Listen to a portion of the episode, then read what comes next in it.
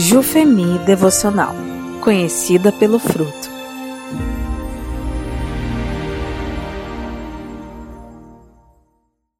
Dia 38. Não há feijão mágico, é fruto do Espírito. Por Noemi Altoé Silva. Texto base de Números 12, 3. Ora, Moisés era um homem muito paciente, mais do que qualquer outro que havia na terra. Nosso maior modelo de mansidão é o Senhor Jesus. E ele nos chama a aprender dele, que é manso e humilde de coração. Por isso, se quisermos desenvolver esse aspecto do fruto do Espírito em nossas vidas, precisamos nos atentar ao seu chamado. Mateus 11, 28 e 29. A mansidão, assim como as demais virtudes do fruto do Espírito, não surgem em nossa vida de forma instantânea, como o feijão mágico de João que da noite para o dia brotou e cresceu a ponto de atingir as nuvens. É um processo e uma constante na vida de todo crente. Vemos isso de forma clara na vida de Moisés, que demonstrou ser uma pessoa violenta, irracível, quando matou um egípcio com suas próprias mãos, ao ver que ele maltratava um hebreu. Êxodo 2, 11 e 12.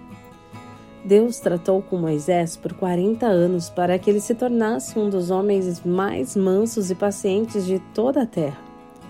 Contudo, não foram quatro meses ou quatro anos de tratamento, foram 40 anos no deserto de Midian, cuidando de ovelhas. Leia a história completa em Êxodo 3 e Atos 7. Assim como uma árvore frutífera, só dá frutos se for devidamente cuidada e receber nutrientes, água, poda. Também nós só teremos o fruto do Espírito se permitirmos que ele trate conosco.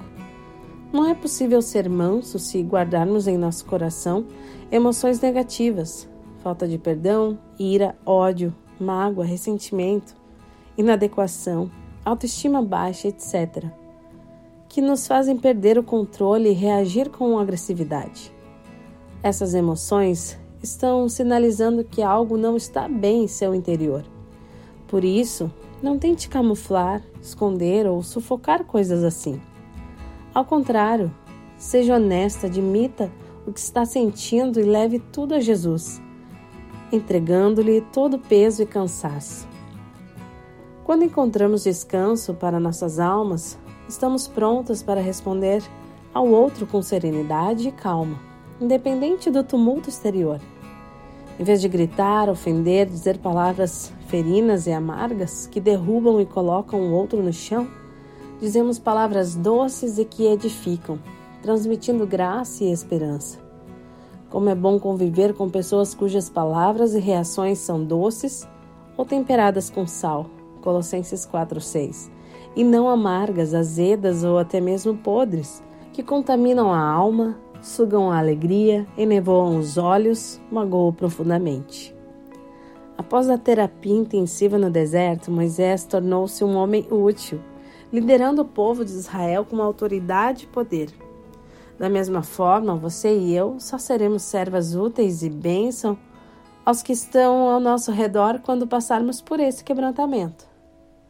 Você está cansada de tentar ser mansa sem conseguir? Não desista, não desanime. Vá a Jesus, entregue a Ele seus pensamentos e emoções e submeta-se ao processo de cura, ainda que leve muitos anos. A colheita será maravilhosa tanto em sua vida como na dos que a cercam. Pai Celestial, oro para que neste dia eu viva em tua presença e lhe agrade cada vez mais. Senhor Jesus, oro para que neste dia eu tome a minha cruz e lhe siga. Espírito Santo, oro para que neste dia tu me enchas de ti mesmo e faça com que teu fruto amadureça em minha vida. Amor, alegria, paz, paciência, benignidade, bondade, fidelidade, mansidão e domínio próprio. John Stott